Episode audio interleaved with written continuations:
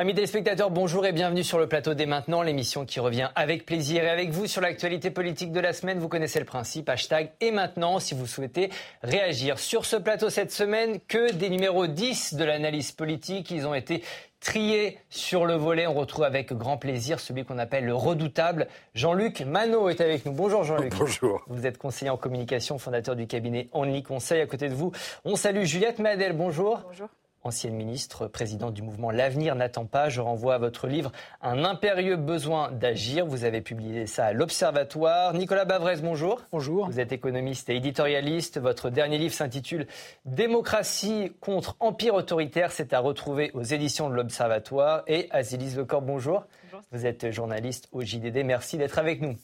Dans cette euh, émission, on se demandera ce que peut la diplomatie face à l'engrenage de la guerre au Proche-Orient. On se demandera si Jean-Luc Mélenchon est devenu le problème de toute la gauche. On verra si la vérité des faits importe encore dans un moment comme celui que nous vivons actuellement. On se penchera enfin sur euh, l'augmentation inquiétante des actes antisémites sur notre territoire. La séance est ouverte. Merci, Président Larcher. Mais d'abord, l'Europe face au terrorisme islamiste. Trois ans après la décapitation de Samuel Paty, un professeur de français Dominique Bernard a été tué à coups de couteau dans son collège d'Arras. Quelques jours plus tard, la barbarie frappait Bruxelles où deux Suédois ont été abattus en pleine rue. Face à ces événements, Emmanuel Macron assure que le gouvernement est pleinement mobilisé. Écoutez-le. Tous les États européens sont vulnérables. Et il y a un retour en effet de ce terrorisme islamiste. Et nous avons tous une vulnérabilité, c'est celle qui va avec des démocraties, des États de droit, où vous avez euh, des individus qui, à un moment, peuvent décider de commettre le pire. Et nous avons, là aussi, durant le premier mandat que j'ai effectué, massivement investi sur le suivi des profils les plus dangereux et sur leur expulsion. Donc euh, là-dessus, je n'ai pas vu de défaillance de nos services. Je vous propose euh, ce sondage sur la perception de la menace terroriste par les Français. 84% d'entre eux se disent inquiets, dont 33% très inquiets suite aux attaques terroristes. Plus de 4 Français sur 10 ont l'intention de changer leur comportement s'agissant de leur vie quotidienne et des euh, sorties. Jean-Luc, c'est exactement ce que veulent les terroristes.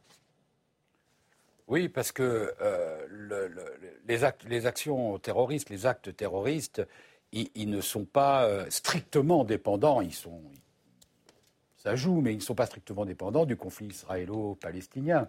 La, fonction les haines sont multiples dans, la, la matrice terroriste islamiste. Il y a la haine des juifs, naturellement, on y reviendra, mais il y a la haine de la démocratie, il y a la haine d'un mode de vie, du mode de vie occidental, il y a la haine d'un groupe de jeunes qui va écouter de la musique, il y a la haine de la possibilité de boire un verre en terrasse, c'est-à-dire d'un mode de vie qu'ils jugent haïssable et qu'ils veulent détruire.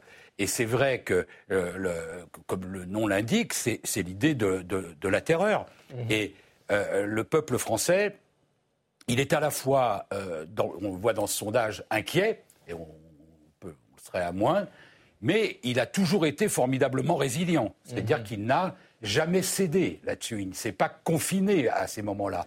Il est même, quand il l'a fallu, aller manifester dans la rue. Il a même été, après les, attentats du Bataclan, euh, euh, il y avait plus de monde aux terrasses des, cafés parce que c'était à la fois euh, continuer la vie et une forme d'acte militant que d'aller prendre un verre là où des gens ne supportent pas qu'on le fasse. J'aimerais revenir sur ce que vous venez de dire. Ce c'est pas uniquement lié au conflit au Proche-Orient. C'est d'ailleurs ce que, ce que disait un peu Elisabeth Borne. Vous êtes d'accord, Juliette C'est pas ce à quoi on assiste aujourd'hui n'est pas uniquement lié à ce qui se passe en ce moment au Proche-Orient entre Israël et le Hamas? Non, ça n'est pas uniquement lié au conflit au Proche-Orient. Ça fait dix ans aujourd'hui que les attentats de Toulouse-Montauban ont eu lieu. Je rappelle Mohamed Merah qui tue des enfants dans l'école aux Aratora et qui tue des militaires. Ça fait dix ans que le terrorisme islamiste s'est installé sur le territoire français. On été suivis après les attentats de Toulouse-Montauban, ont eu lieu tous les attentats que nous connaissons, donc des attentats de masse jusqu'à l'attentat de Nice. Et puis il y a eu d'autres attentats régulièrement, et pas qu'en France. Donc on s'est installé dans, une, dans, un, dans un moment qui dure depuis dix ans. Moi, j'ai un fils de 10 ans. Vous voyez, il n'a connu que la menace terroriste. Il n'a connu que Vigipirate, il n'a connu que Sentinelle partout en France. Mais peut-être que la vigilance a un peu baissé aussi. On avait l'impression que la menace avait un peu diminué. Oui, parce que, Dieu merci, nous n'avons pas été victimes d'attentats de masse depuis quelques années. Et dites-vous bien que la société met environ neuf mois, c'est un calcul fait par un sociologue au moment où je m'occupais de, l'aide aux victimes, on avait mesuré ça. La France, ou toute société, met environ neuf mois après un attentat de masse pour commencer à se remettre psychologiquement. Donc là, ça fait en effet quelques années que nous n'avons pas subi d'attentat de masse, mais la menace est présente, elle est là, elle est structurellement présente, et ça n'est pas seulement à cause du conflit israélo-palestinien. Je rappelle que vous avez été euh, ministre en charge de l'aide aux victimes notamment. Euh, Nicolas, euh, on a été un peu naïf, je mets bien sûr des guillemets, mais la menace qui diminue, on, on s'était un peu installé dans une sorte de normalité Ce qui s'est passé, c'est que euh, c'est vrai qu'on avait diminué euh, la menace avec euh, quand même la défaite de l'État islamique au, Levant. Et donc, pendant un temps, on sait que la capacité de ces organisations à projeter des commandos armés, comme ça avait été fait pour le, Bataclan, avait disparu. Aujourd'hui, on sait qu'elle est en train de se reconstituer à partir du Sahel, puisque mmh. maintenant, on va avoir un énorme Sahélistan qui va, se, qui va se, se former. Et c'est vrai que par ailleurs, on a néanmoins eu un terrorisme endémique euh, intérieur qui a, continué à, frapper de, temps en temps. Et euh, il est certain que ce qui s'est passé, euh, donc l'attaque du Hamas du 7 octobre, a été aussi est un déclencheur. Donc on voit très bien que, évidemment, l'onde de choc, elle sert à essayer de terroriser euh, l'adversaire, Israël, mais aussi les démocraties, puis à mobiliser son camp. Et dans la mobilisation, il y a la mobilisation de la partie radicalisée des communautés musulmanes euh, en, Europe. À preuve d'ailleurs, ça n'est pas qu'en France, comme vous l'avez rappelé, il y a également la, Belgique. Et là où nous avons été, sinon naïfs, du moins clairement inefficaces et, pour le moins léger, c'est que l'interpellation de la sœur de Samuel Paty, elle est, elle est tout à fait juste. Qu'avons-nous fait depuis Réponse en réalité, rien. Et, une fois de plus, on a entendu des mots du président de la République, mais ce sont des mots qui sonnent complètement dans le, Alors, parlons dans le vide et qui sont déconnectés du réel. Je vais la suite de ce sondage. Et là, pour 6 Français sur 10, l'exécutif ne met pas en œuvre tous les moyens nécessaires pour lutter contre la menace euh, terroriste. Euh, il y a une sorte de laxisme du côté du gouvernement. En tout cas, c'est ce que dit la droite. Je ne sais pas si on peut parler de laxisme. C'est vrai que je pense qu'il faut être euh, assez précautionneux là-dessus. Moi, j'ai entendu la semaine dernière euh, Manuel Valls qui a été pris à partie puisqu'il était ministre de l'Intérieur au moment où cette famille, la famille du, terroriste d'Arras, a, pu rester en France après l'intervention d'un certain nombre d'associations pro-migrants.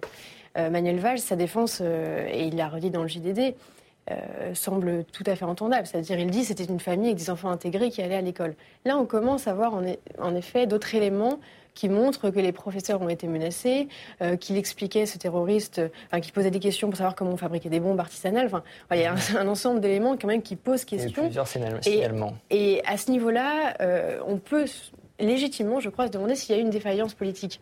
Et c'est pour ça qu'aujourd'hui, on est obligé, si on ne veut pas vivre dans la terreur, euh, d'avoir des lois peut-être d'exception pour nous protéger. Euh, Merci pour la transition. On va arriver effectivement sur le dossier législatif parce que le gouvernement veut durcir l'arsenal législatif en matière d'immigration. Selon lui, la loi qui sera discutée au Parlement à partir de début novembre aurait permis d'éviter cet attentat d'Arras. Écoutez Gérald Darmanin le texte immigration tel que nous l'avons proposé et adopté par la commission des lois du Sénat euh, nous aurait permis de pouvoir euh, obtenir la levée des protections euh, du terroriste d'Arras qui, à l'époque, n'était pas considéré comme auteur terroriste.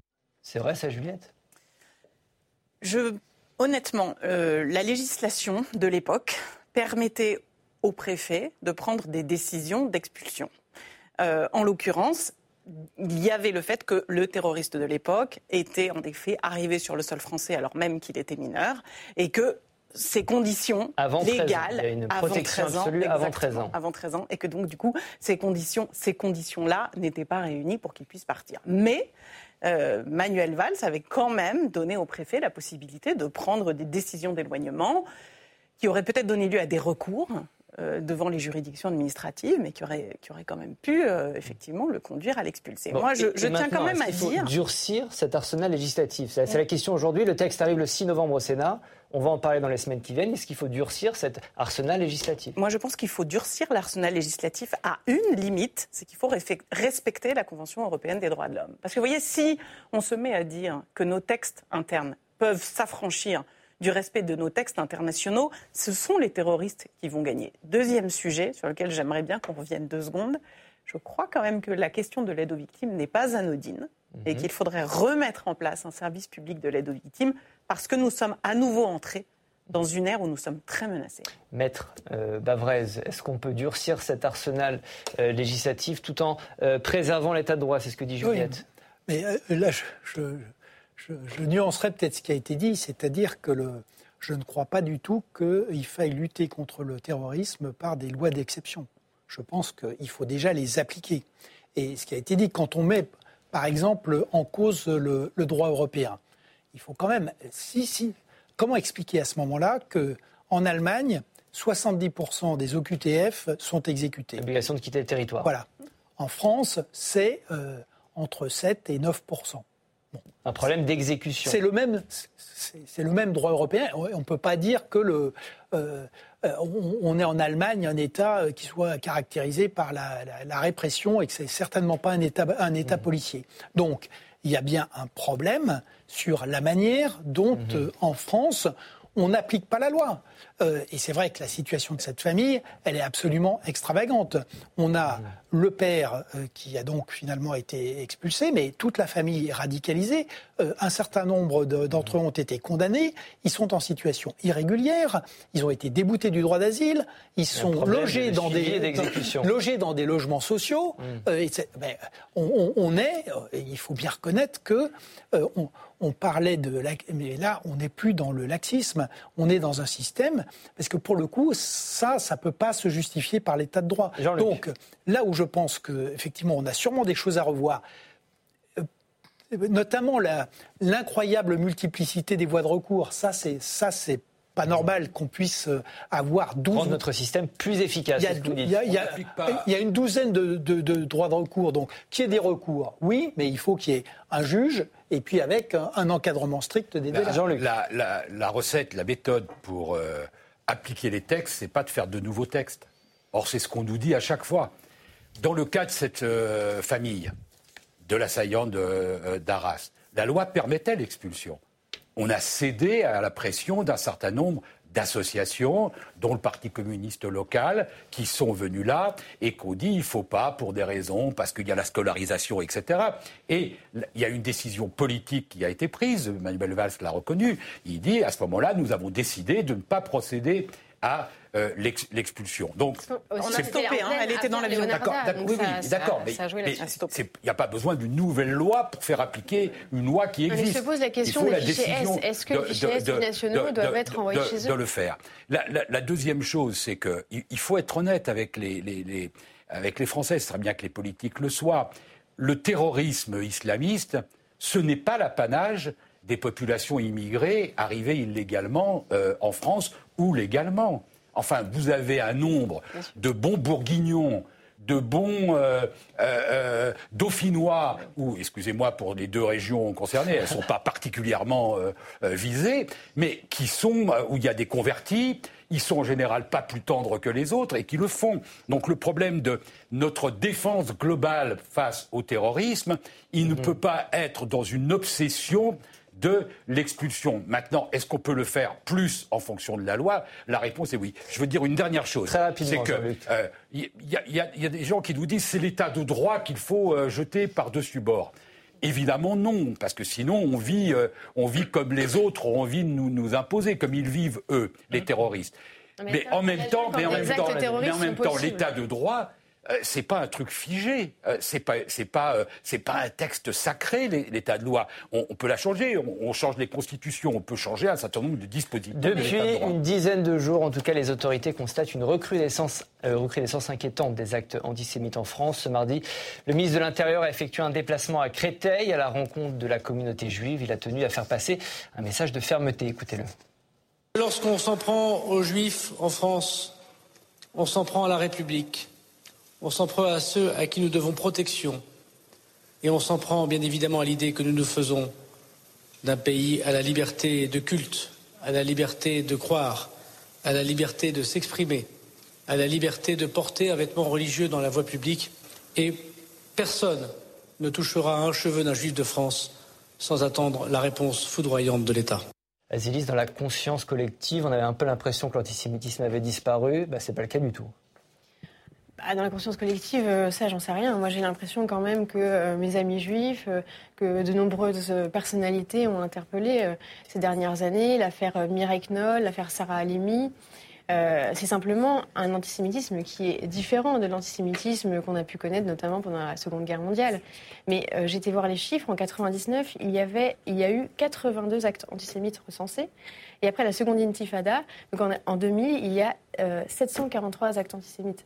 Euh, donc on voit que ça explose et que cet antisémitisme-là est évidemment un antisémitisme lié euh, à des populations issues de l'immigration euh, arabe, musulmane. Et c'est un, un, antisémitisme qui est euh, évidemment fondée sur euh, des bases religieuses aussi, et qui existe chez nous parce qu'il y a des populations issues de l'immigration qui ont la haine du juif. Non, enfin, excusez-moi, je ne peux pas, pardon, ne pas, ne pas réagir à ça. D'abord, un oui, l'antisémitisme augmente en France de, de, de, de, façon dramatique, et après la Shoah, euh, on, on, on, ne, on ne peut pas supporter de voir une augmentation des actes antisémites. Donc c'est le premier point. Deuxième point, moi, en tant que femme de gauche, j'aurais bien aimé entendre et Olivier Faure, premier secrétaire du Parti socialiste, et plein d'autres, et d'ailleurs ils l'ont fait, François Hollande, Bernard Cazeneuve, dire on ne touchera pas un cheveu à un, juif de France ou d'ailleurs, parce que c'est contraire à nos principes.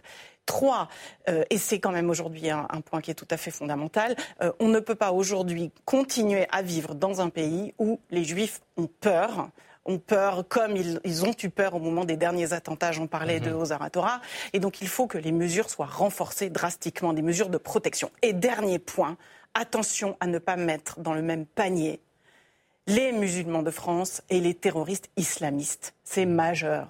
dans notre République, on doit protéger tout le monde. Et en France, on ne peut pas aujourd'hui considérer les gens en fonction de leur origine. On ne peut pas désigner à la vindicte populaire des populations mhm. en fonction de leur origine. On doit considérer tout le monde en fonction de sa citoyenneté un française. qui va dans le sens euh, de, ce que vous dites euh, toutes les deux. 48% des Français considèrent que les Juifs sont plus en danger que les autres citoyens. C'est un sondage IFOP pour précisément le JDD en date du 13 octobre. Ils sont vraiment plus en danger que les autres les, citoyens juifs euh, bah Oui, il suffit de regarder ce qu'on a dit, la recrudescence des actes antisémites. Ça, c'est quelque chose d'objectif, c'est suivi, et, clairement, euh, ça augmente. Et puis, on, l'a vu depuis... Mais donc les Français sont conscients de cette augmentation Absolument, des les Français sont conscients, mais la grande différence, qui vient de... c'est que... Euh, pendant, enfin, depuis la fin du 19e siècle, l'antisémitisme était à droite et à l'extrême droite. Et il a basculé à gauche et à l'extrême gauche. Donc ça, c'est ça le fait politique euh, majeur dans notre pays. Et c'est ça qui, change beaucoup, puisque le, musulman a remplacé le, prolétaire dans l'univers marxiste. Maintenant, c'est le musulman euh, qui est le damné de la terre, euh, qui doit être défendu, y compris, et j'allais dire, et c'est là où c'est très grave, c'est-à-dire, et, c'est là où on sort de, de, l'arc républicain, mmh. et, y compris en pratiquant la violence, et y compris en pratiquant une violence extrême. Et puis la deux, le grand changement qu'on va retrouver par ailleurs, c'est qu'évidemment, dans cette violence antisémite, les réseaux sociaux ont tout changé. Caisse de résonance. Puisque, caisse de résonance, mais aussi possibilité de passer à l'acte, puisque euh, on peut aller envoyer des vidéos sur, euh, euh, sur tel jeune, on peut appeler au meurtre de son voisin de palier, on peut d'ailleurs... Et, et, on peut mettre en scène tout ça et en être fier. Donc on a... Il faut jamais le passage à Que sur la, sur la violence et la manière dont la violence imprègne la société et où l'antisémitisme, dont on sait que c'est mm. un très bon thermomètre de la violence dans une société, euh, c'est vrai que ça a beaucoup changé. Jean-Luc, sur la nature de l'antisémitisme. Oui, je suis d'accord avec ce qui a été dit. À une petite euh, euh, correction de vocabulaire pour, pour moi. l'antisémitisme n'a pas basculé de l'extrême droite à l'extrême gauche. Il s'est répandu à l'extrême droite. Il s'est, euh, dans une certaine mesure, hélas, démocratisé. Il, a, il, est, il est allé dans d'autres sphères. Ça ne veut pas dire que l'extrême droite est exempte aujourd'hui d'accusations sur les questions de l'antisémitisme. Il suffit de rappeler quel est l'entourage proche de Marine Le Pen avec les gens qui la conseillent ou qui travaillent sur sa communication. On voit bien que le, ménage n'a pas été n'a pas été totalement fait en tout cas. Pour parler comme Nicolas Sarkozy, il n'y a pas eu de Karcher, on l'a fait au plus beau. Le fait que le CRIF accepte d'inviter ou la présence du RN à une de ces manifestations, vous conviendrez que ça change euh, il a pas, ils ont, ils ont, le change pas la réalité. Non, mais je suis d'accord, mais, mais, l'apparence, savez, ne parlez pas tous en même temps, on comprend pas. Parlez pas tous en même temps. Le CRIF a dit qu'il refusait toujours de parler avec le Rassemblement national, mais que la rue était libre et qu'il ne pouvait pas interdire d'une manière. Ça, c'est la première chose. Mais on voit bien qu'on est dans une banalisation extrêmement dangereuse. Quand vous êtes un parti politique et que vous invitez à vos universités d'été un rappeur antisémite qui a fait des déclarations de la France insoumise vous donnez l'autorisation de l'acte et du propos antisémite, donc de la violence antisémite. Et ça, on en a des, des, preuves qui sont, hélas, multiples. Donc oui, la responsabilité d'une partie de la gauche qui était jusqu'à il n'y a pas si longtemps, une, une, espèce de rempart contre le racisme et l'antisémitisme, elle a totalement arrêté de jouer ce rôle. Honte à elle. Alors on parle, on parle, beaucoup de la France, mais l'augmentation des actes antisémites ne se constate pas qu'en France. En Allemagne, une synagogue a cette semaine été attaquée au cocktail Molotov. C'était à Berlin. Les autorités s'inquiètent d'une flambée des actes dirigés contre les Allemands de confession ou d'origine juive. Même chose en Grande-Bretagne. Écoutez ce rabbin de la ville de Londres. Au cours de la semaine dernière, les incidents antisémites ont quintuplé. Votre solidarité en vous levant et en vous exprimant clairement contre toutes les formes d'antisémitisme et d'intimidation antisémite en cette période extrêmement douloureuse revêt une grande importance. C'est un phénomène qui dépasse largement la France ça dépasse la France, c'est une menace mondiale et c'est la raison pour laquelle il fallait que au moins le leader de la France insoumise, désolé de reparler de lui, Jean-Luc Mélenchon. Oui, mais, ne restons on va en reparler après de la France insoumise, mais vraiment restons sur, sur ça, sur cette menace qui touche euh, toute la, France, toute l'Europe et même aussi à l'international dans certains pays arabes. Mais c'est une réalité. Ça a été constaté par les faits, ça a même été constaté aux États-Unis. C'est la, la, réponse politique à ça, c'est une condamnation qui doit être unanime et qui ne doit certainement pas être mise en balance ou être contextualisée avec ce qu'il se passe euh, en Israël.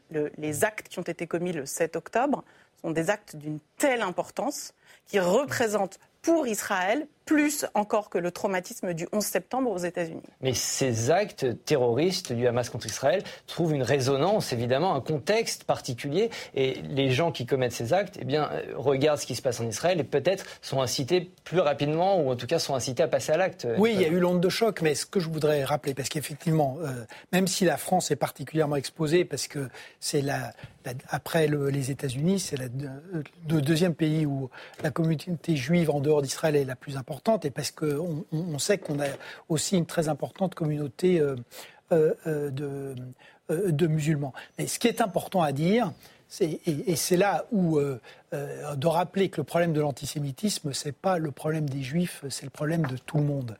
Parce que dans notre histoire, si vous regardez la fin du 19e siècle, les années 30, à chaque fois qu'il y a une grande crise démocratique, à chaque fois que euh, la crise devient intérieure et que la violence s'étend, l'antisémitisme, je le répète, c'est le meilleur baromètre de la désintégration d'une démocratie et du basculement dans un climat de guerre civile. Et donc, il faut entendre ça. Et euh, malheureusement, c'est vrai que le fait que cet antisémitisme soit mondial euh, et, et monte dans toutes les démocraties, c'est un signal d'alerte qui doit interpeller tous les citoyens des démocraties et pas seulement les juifs. Cette semaine, la France insoumise a de nouveau euh, suscité euh, la polémique pour ses positions sur les événements au Proche-Orient. Le bilan continue d'augmenter. Plus de 1400 personnes ont été tuées dans les attaques du Hamas contre Israël. Un journaliste a demandé à la députée LFI Danielle Obono si l'organisation islamiste était un mouvement de résistance. Écoutez sa réponse. C'est un groupe politique islamiste qui a une branche armée et qui euh, s'inscrit euh, dans les formations politiques palestiniennes. Un mouvement de résistance. Euh, a pour objectif la libération de, la, de la Palestine et la, qui résiste à une occupation. C'est un mouvement de résistance. Oui. Et oui, c'est un mouvement de résistance. C'est ce que vous pensez. Des propos qui ont suscité l'indignation de la quasi-totalité de la classe politique. La première ministre Elisabeth Borne a pointé du doigt la position des insoumis. Écoutez-la. Depuis le 7 octobre, les voix de la France insoumise manquent à la condamnation unanime de la barbarie terroriste. Elles manquent à l'unité nationale. Vous avez tenté de justifier vos ambiguïtés. Mais ce matin, la réalité est apparue au grand jour. La justice est saisie, elle tranchera. Mais en entendant ces propos, je pense à ces jeunes tués lors d'une fête, je pense à ces massacres dans les kibboutz de Berry et de Kfar Aza, je pense à ces femmes, ces hommes, ces personnes, ces personnes âgées et ces enfants enlevés. Pour vous, ce ne sont pas des actes terroristes. Pour moi, vous vous excluez du champ républicain. Vous excluez du champ républicain. Bon, elle y va un peu fort, euh, peut-être, euh, la Première ministre là-dessus? Moi, j'ai tendance à penser que c'est assez modéré. Euh, la déclaration de la, première, de ministre, là, ça se convient d'entendre. Enfin, écoutez, je sais que la caractéristique de Mme Obono, c'est qu'elle ose tout. c'est ça qu'on la reconnaît, mais malgré tout, on, est encore en train de, sortir les derniers morts d'un acte qui n'a pas de précédent dans les 50 euh, dernières années. Euh, on dit c'est le moment où il y a eu un assassinat massif de juifs parce qu'ils étaient juifs, le plus important depuis la Shoah. Et on, se pose la question qui fait ça et pourquoi fait ça? Et c'est un sujet qu'il faut, qu'il faut naturellement euh, traiter. Les historiens, les, observateurs euh, le font. Et on a quelqu'un qui nous dit c'est la résistance. C'est-à-dire qu'elle nous, elle prend un des mots les plus nobles qui existent et qui, en plus, pour des Français, euh, renvoie à, un concept, la résistance, à une histoire. Bon.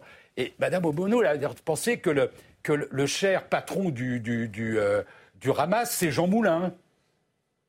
Et c'est pas Jean Moulin, c'est Barbie.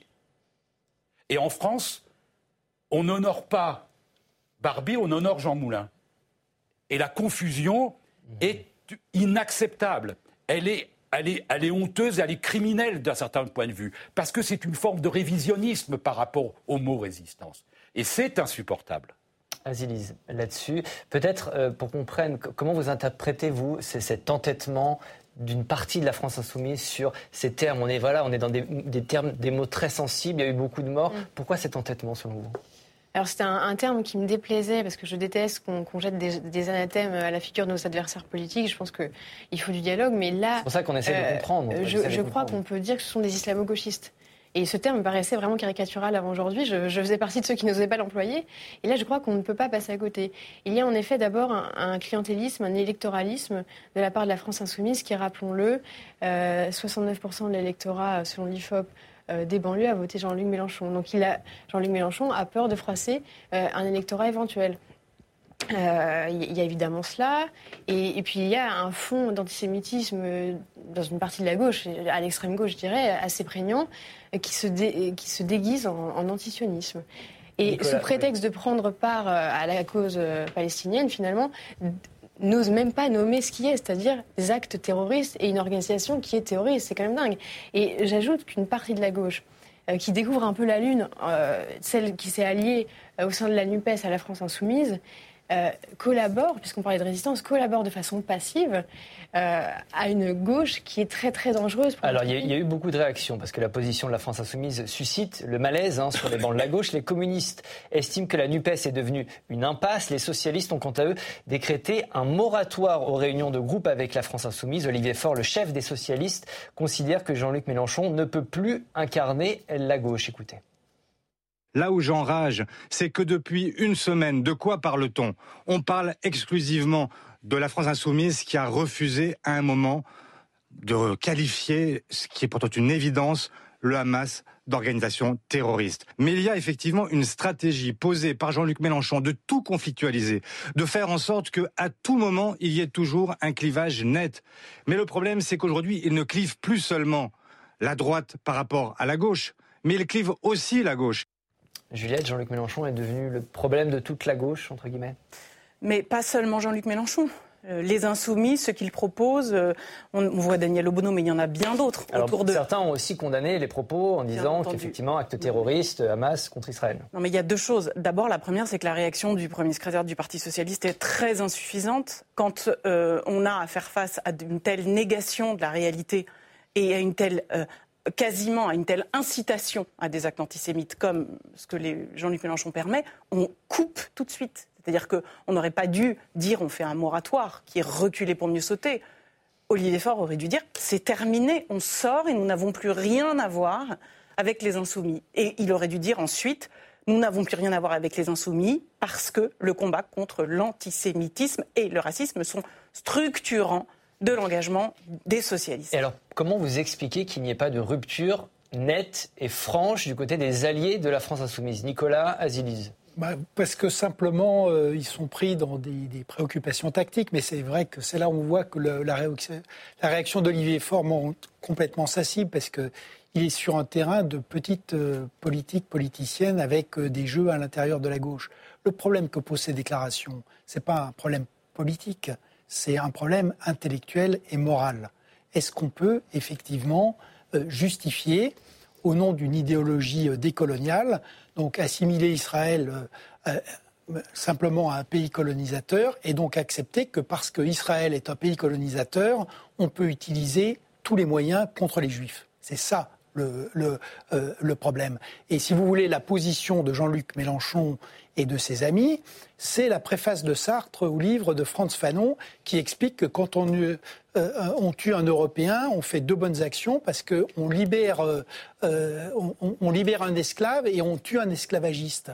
Et cette, cette position, si vous voulez, elle est intellectuellement et moralement, et aussi d'ailleurs politiquement inacceptable. Pourquoi? Parce que précisément, on est dans un moment de l'histoire où la violence est en train d'exploser, où on a un ensauvagement du monde, de nos sociétés. Donc tous ceux qui poussent à la violence, tous ceux qui participent à cette libération dans le monde démocratique, que, euh, que ce soit la position euh, euh, des mollahs iraniens ou de Vladimir Poutine, je peux le comprendre, mais tous ceux qui sont dans les démocraties et qui participent de ce mouvement, non seulement qui, qui mais, mais, qui l'incitent, qui le légitiment et le justifient, ceux-là sont vraiment moralement des, des, des, gens qui sont indéfendables. et c'est ça le problème aujourd'hui mhm. de gens. Parce qu'il faut être juste, dans la France insoumise, on a quand même des gens qui ont justement pris conscience de ce caractère inacceptable et, qui ont pris certaines distances. Comment vous expliquez-vous euh, la, position de ces alliés de la France insoumise? Pourquoi il n'y a pas de rupture? C'est parce que Jean-Luc Mélenchon il fait plus que 20%, à la présidentielle et donc voilà, il y a des intérêts politiques, il y a des, il y a des scrutins qui arrivent. Le socialiste fait moins de 2%. Évidemment, ils ont besoin de la NUPES pour avoir ensuite un groupe à l'Assemblée nationale et pouvoir... Quitte à euh, sacrifier des principes, quitte à sacrifier ce que Mais quand je dis il découvre la Lune, il découvre vraiment la Lune. En 2019, Mélenchon est allé euh, défiler avec le CCIF à la marche contre l'islamophobie. Des gens dans la rue ont crié à l'Akbar. Et en 2022, pendant la campagne, il dit si c'était à faire, je le referais. Si demain il y avait une nouvelle marche, j'irais. Donc en fait, il ça a toujours été. Mélenchon a compris euh, depuis euh, déjà quelques présidentielles que son, où était son électorat potentiel. Et donc il a évidemment rompu avec le discours qui était le sien auparavant, un discours républicain, pour euh, simplement aller chercher une nouvelle voie. Un, un, petit mot là-dessus, c'est que vous voyez ce machiavélisme à très courte vue. Je pense que par ailleurs, et c'est d'une certaine manière une bonne nouvelle, mais vous me détromperez. Je pense que c'est un pari à courte vue. Parce qu'en fait, les Français, les citoyens euh, français, euh, savent très bien ce à quoi euh, ça correspond. Et qu'aujourd'hui, la légitimation de la violence, y compris à gauche, et même au sein de la France insoumise, on s'aperçoit qu'il y a beaucoup de gens qui ne sont pas prêts à accepter ça, parce qu'effectivement, c'est moralement inacceptable. Jean-Luc, et après Juliette. Il n'y a pas de... Euh, il n'y a pas d'orientation euh, théorique fondamentale dans ce que fait la, France insoumise une partie de la France insoumise. Ah ben, il y a quand même des colonisés. Oui, oui. il y a une vraie idéologie derrière. J'y viens. Ils veulent, ils veulent, ils veulent des sièges. Ils, veulent des, des, voix dans, en imaginant. Je pense aussi à court terme parce que je pense qu'ils perdront plus euh, ici qu'ils ne gagneront là. Mais c'est le résultat, quoi? C'est le résultat de la synthèse improbable d'une vulgate trotskiste et des, des, la, France indigène, la défense, l'indigénisme.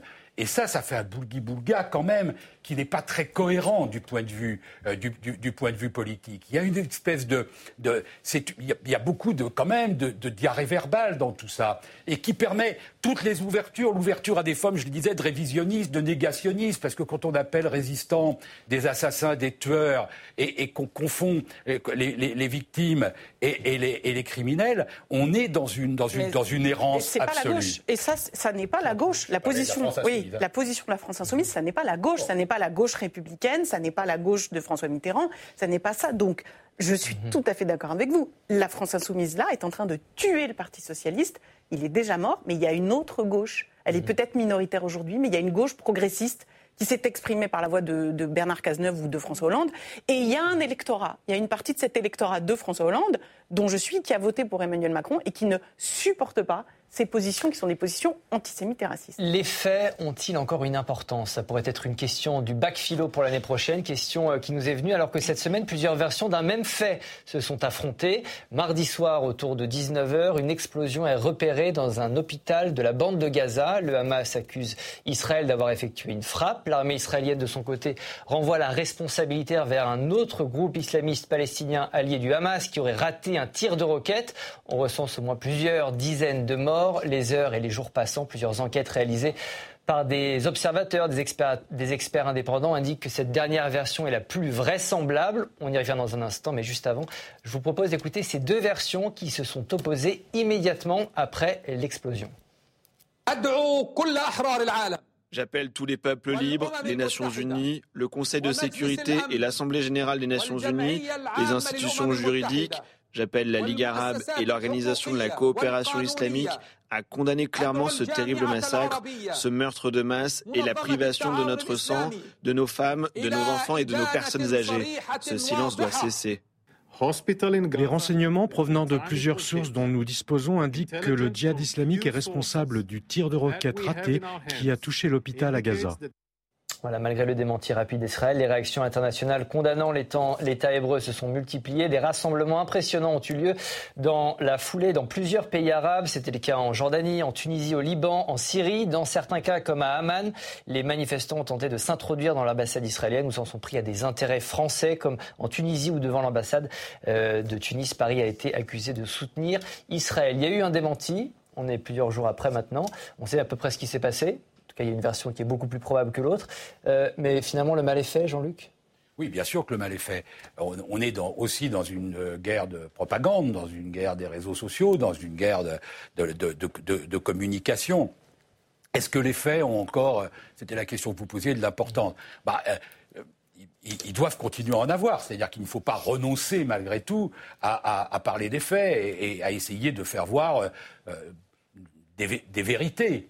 Euh, moi, je suis très frappé de voir que cette maladie a atteint que, ça atteigne les, belligérants, on peut le comprendre, mais ça atteint la France. Écoutez, j'ai été stupéfait d'une séquence. Hier, France Inter. L'inévitable Madame Panot est un Jeudi. Oui. Jeudi. Jeudi, pardon. Alors, vous savez quoi? On va, on va écouter Mathilde Panot et ah ensuite je vous donne. Parce que c'est quand même extraordinaire. on va l'écouter, je vous donne la parole euh, après. Alors, je donne un peu le contexte. Mathilde Panot, qui est donc la chef euh, du groupe euh, Insoumis à l'Assemblée nationale, a vite réagi précisément au drame de l'hôpital. Un une journaliste lui demande si elle a des informations particulières permettant d'affirmer que cette explosion est bien due à une bombe israélienne. Écoutez sa réponse. Le gouvernement israélien a déjà menti à plusieurs reprises et que dans les guerres, généralement, les armées mentent. Je vais vous donner des exemples. En 2009, le gouvernement d'extrême droite israélien disait qu'il n'avait pas utilisé de phosphore blanc pour ensuite hmm. admettre, devant les preuves qui avaient été récoltées par des ONG, admettre en août 2009 euh, qu'ils avaient utilisé du phosphore blanc. Jean-Luc. C'est une, rhétorique euh, insensée. C'est-à-dire que l'ensemble des observateurs disent, non pas avec assurance, mais disent il semble qu'on est plutôt dans un tir raté euh, euh, euh, du, djihad islamique. D'autres disent il est trop tôt pour se prononcer. Madame Panot dit je sais. Pourquoi elle, pourquoi, pourquoi sait-elle? Parce que en général, l'armée israélienne ment. Et faut qu'elle ajoute la suite. Et le Hamas, qui est la source, ne ment jamais. C'est bien connu que les terroristes du Hamas disent la vérité.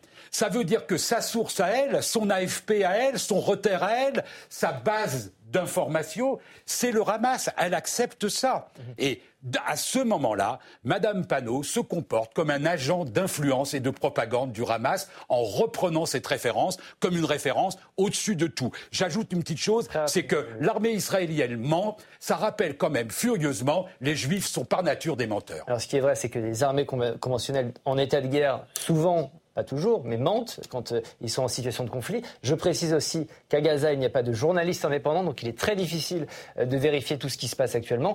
Mais comment vous expliquez, Nicolas, qu'on soit pris euh, dans l'engrenage de ce conflit et qu'on n'arrive pas à mettre de la distance à ce qui est en train de se passer? Vous savez, cette semaine, c'est le, le 40e anniversaire de la disparition de Raymond Aron. Et Raymond Aron disait une opinion fausse peut devenir un fait politique réel. C'est exactement ce, qui se passe. On est dans un conflit asymétrique. Il est clair que sur le plan militaire, le Hamas... Euh, euh, et donc le Hamas cherche à rééquilibrer les choses. Et une manière de rééquilibrer dans le monde d'aujourd'hui avec les réseaux sociaux, c'est la guerre de l'information. Et c'est vrai que, euh, très habilement, le Hamas, à partir des massacres du 7 octobre, on sait que l'intervention terrestre euh, de Tsahal dans la, dans la, bande de Gaza, dans un endroit extrêmement dense et urbanisé, va évidemment créer des, des, victimes civiles. Et le, le, Hamas fait la bascule pour que le narratif du Hamas s'impose mmh. sur le narratif euh, israélien. Et c'est cette affaire de l'hôpital qui a été mise en scène nous, on est pour servir de. et, et, on est pris dedans parce que, si vous voulez, l'onde de choc, et c'est là où le Hamas a, a quand même réussi son pari, c'est que plus personne ne parlait du conflit euh, israélo-palestinien. Depuis euh, le 7 octobre, euh, premièrement, c'est redevenu le, centre du monde. Deuxièmement, la pression qui est exercée sur Tsahal va contraindre les opérations militaires. Ça va sans doute pousser à l'ouverture d'un deuxième front à la, à la frontière libanaise. D'ores et déjà, Joe Biden, la diplomatie, ben, le, son voyage a été déséquilibré parce que la partie arabe n'a pas pu se faire. Et par ailleurs, l'onde de choc se déroule dans le monde entier avec ce qu'on a vu, les manifestations, Et, avec le, on, une nouvelle vague terroriste. On ne peut pas utiliser de nuances quand on regarde, quand on observe ce conflit et je pense que c'est une réflexion plus globale qu'on doit avoir sur euh, euh, l'exigence euh, du débat démocratique et de la conversation civique aujourd'hui. On sait que c'est compliqué.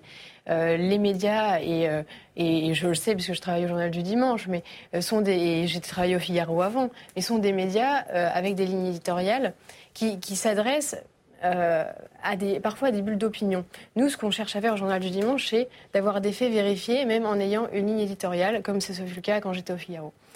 Ce que je veux. Ce que, non, mais ce que je veux dire par là, et je, pense que c'est vraiment important de le faire, et l'écrit le permet peut-être parfois plus que les débats euh, télévisés, sauf, ici bien sûr. Sauf ici, euh, mais parfois nous sommes en fait euh, dans une volonté de clash, dans une volonté d'opposition, et, et c'est vraiment une réflexion qu'on doit avoir. Quand je vois Mathilde Panot qui, qui se permet d'affirmer des choses qui ne sont donc pas des vérités, euh, qu'est-ce qu'elle fait? Elle fait finalement du mal à la démocratie parce qu'elle ne, cherche pas à savoir euh, ce qui peut euh, permettre de trouver une vérité. Elle cherche simplement à satisfaire un électorat, à satisfaire les bulles, de filtre de ceux qui vont la retweeter sur ses réseaux sociaux. C'est ça la réalité. je pense que ce qui se passe là, c'est le signe que nos démocraties vont très mal. On a déjà eu ce débat-là au moment de la guerre, de l'invasion russe en Ukraine, avec une instrumentalisation par la France insoumise, mais aussi par Éric Zemmour d'ailleurs, et aussi par Marine Le Pen, des faits. Et donc on a, euh, comme ce qui s'est passé au moment de l'élection de Trump aux États-Unis, des forces qui sont des forces étrangères, relayées par des mouvements populistes et démagogues dans notre pays,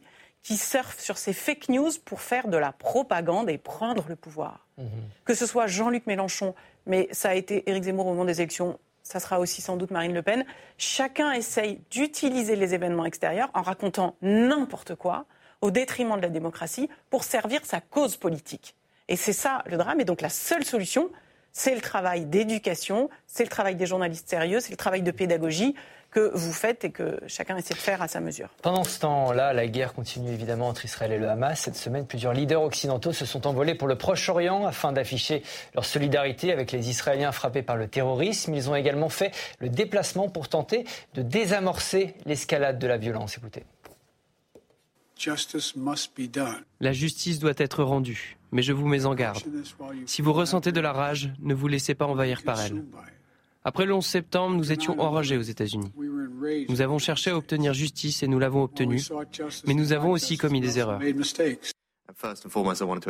Avant tout, je tiens à exprimer ma solidarité avec vous et votre pays après avoir subi quelque chose d'innommable, un acte terroriste barbare. Et pour répondre à votre dernier point, nous devrions l'appeler par son nom, un acte de terrorisme perpétré par une organisation terroriste maléfique, le Hamas. L'Allemagne et Israël sont unis par le fait qu'ils sont des États constitutionnels démocratiques. Nos actions sont basées sur la loi et l'ordre, même dans des situations extrêmes, contrairement au Hamas, qui veut se servir des citoyens de Gaza comme des boucliers humains. Nous nous préoccupons d'eux également. Nous voulons protéger et éviter les pertes civiles. Nicolas, à quoi servent toutes ces visites? Alors, la seule vraiment utile, c'est la visite de Joe Biden. Euh, parce que les États-Unis, même diminués, ont encore une, une capacité d'action importante. Donc, qu'a fait Biden? Il a fait deux choses. Une réassurance stratégique et diplomatique très forte d'Israël, avec la présence de porte-avions et puis le prépositionnement de, de 2000 Marines. Et il a fait une autre chose, c'est une sévère mise en garde à Benjamin Netanyahu avec des lignes rouges pour euh, l'intervention euh, euh, d'Israël. Pas d'occupation de Gaza. Pas d'occupation de Gaza. Respect du droit international et ouverture donc le, pour, les convois humanitaires et normalement un couloir humanitaire entre le nord et le sud. Et la troisième chose qui a été entendue, le fait de ne pas céder à la passion et d'être raisonnable. Mmh. Côté européen, c'est une cacophonie sans nom et euh, ça n'a strictement euh, aucun impact. La, question que je voudrais poser au-delà de ce, court terme, parce que la vraie question, c'est est-ce qu'il va y avoir euh, une place pour la diplomatie dans le règlement de ce conflit? Et, comme souvent au Moyen-Orient, on peut passer du pire à parfois quelques, quelques fenêtres.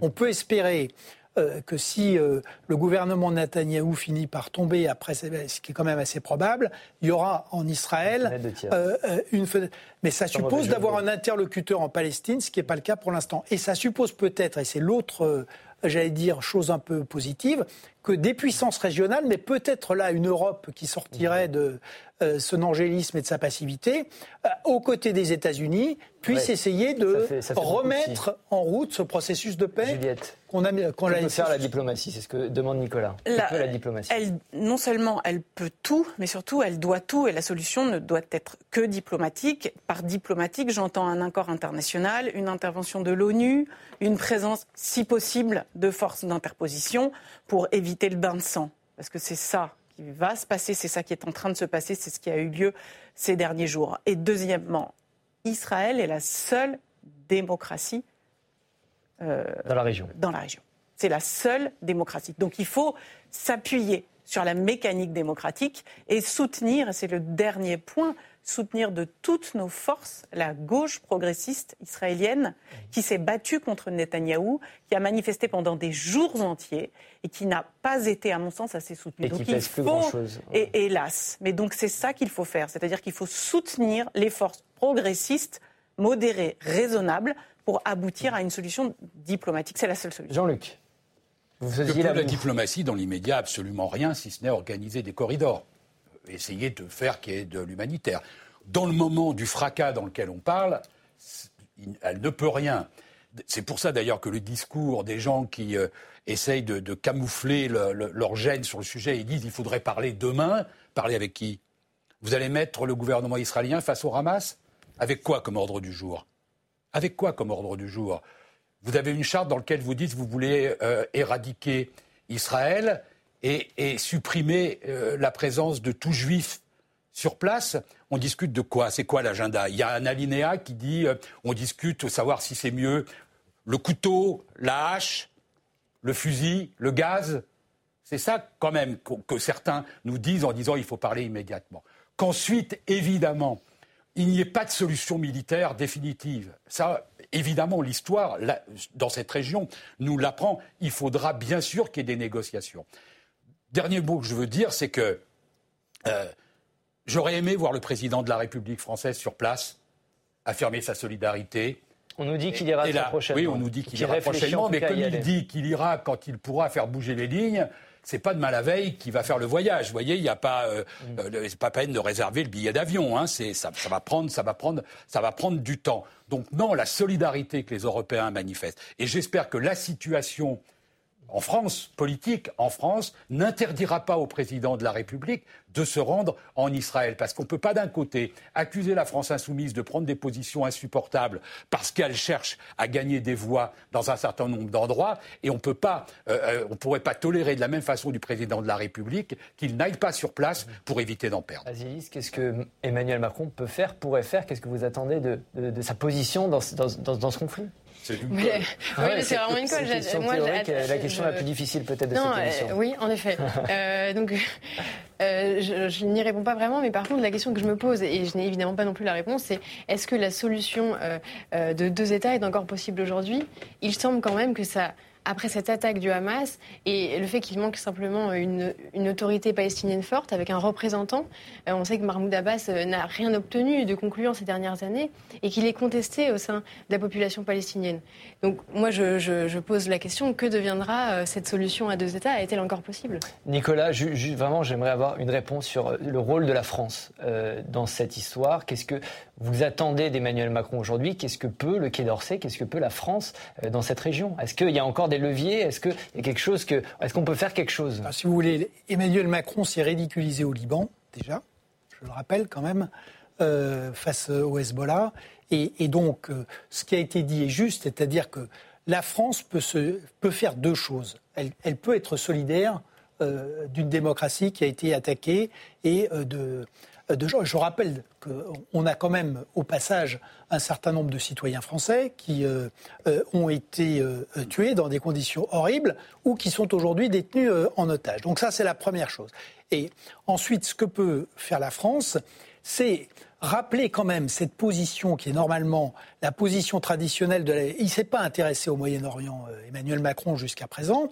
La position française, euh, c'est une position qui est euh, assez juste. Je pense qu'aujourd'hui, on l'a dit, c'est le temps des armes, mais il faudra de toute manière revenir à un temps de... Donc, premièrement, condamnation de la violence et du terrorisme et condamnation intransigeante. Deuxièmement, droit à la légitimité euh, euh, euh, d'Israël de se défendre. Troisièmement, le droit international et le droit humanitaire s'appliquent aussi à Israël, même si dans des conditions qui vont être très difficiles d'une intervention dans une zone très urbanisée. Et quatrième point, ça a été rappelé, au-delà du temps des armes qui va venir, ce qui est important, c'est qu'on ne perde pas de vue l'idée qu'il euh, faut une paix. Et, c'est ce qui a quand même été rappelé de manière tragique, c'est que l'idée qu'il va y avoir une paix au Moyen-Orient sans les Palestiniens, c'est une idée qu'on a essayé euh, de mettre en place. Et c'est mhm. une idée qui est fausse et qui, euh, malheureusement, s'est révélée tragiquement fausse. Et donc là-dedans, on a le problème de, ces deux États, côte à côte, mhm. souverains, avec des conditions, des garanties de sécurité. Le problème, évidemment, c'est de trouver un interlocuteur côté palestinien pour pouvoir euh, discuter de cette solution. Et cet interlocuteur ne peut pas être le Hamas, en tout cas le Hamas tel qu'il est aujourd'hui. Merci. Merci, Excellence. Merci, diplôme. Vous êtes un très bon diplomate. Merci beaucoup, Nicolas. Comme chaque semaine, on va terminer cette émission par un, top flop. Je vous pose une question très simple qui a marqué l'actualité de cette semaine si particulière, en bien ou en mal? Jean-Luc, vous commencez votre top de la semaine. Oui, le top, c'est Xavier Bertrand, parce que je l'ai trouvé sur les, dans ses interventions sur euh, la situation au Proche-Orient et en France équilibré, à la fois euh, pas de pas d'hésitation dans la condamnation du Hamas et, en même temps une volonté de, de faire la différence entre un projet de loi sur l'immigration et la bataille nécessaire contre le terrorisme, et évitant de faire des, des, liens qui sont euh, abusifs. Pas de flop. Eh ben c'est le, le contraire. C'est Olivier Faure. Olivier Faure, parce que patron du, du, du, PS, parce que, euh, enfin, il y a une mièvrerie insensé, quoi. On voit les déclarations de Mme euh, Obono, de Mme Panot, de Mélenchon. Et Olivier Faure dit on va peut-être s'éloigner un peu, on prend du temps, et puis on va faire un, un, moratoire, etc. Enfin, c'est insupportable. Un conseil, enfin, faut consulter. Il y a des bonnes thérapies contre le syndrome de Stockholm. C'est un flop. Juliette, votre top euh, de la semaine C'est les élections en Pologne, puisqu'en fait, euh, l'opposition pro-européenne a gagné les élections en Pologne. Donc c'est une très bonne nouvelle, parce que ça, ça renforce un peu euh, ce que nous sommes, en tout cas ce que nous essayons de construire. Et ça, c'est une bonne nouvelle. Et votre flop? Ben, C'est un communiqué de presse de la CGT du Nord qui est sorti ce matin, qui est un tissu de propos antisémites et d'appels à la haine et qui justifie au fond euh, les exactions du Hamas entre les lignes. Il faut quand même souligner que euh, l'auteur de ce communiqué de presse est aujourd'hui en garde à vue pour appel à la haine et apologie du terrorisme. Nicolas, votre top de la semaine Joe Biden, on l'a entendu tout à l'heure, c'est rare que les très grandes puissances fassent leur mea culpa.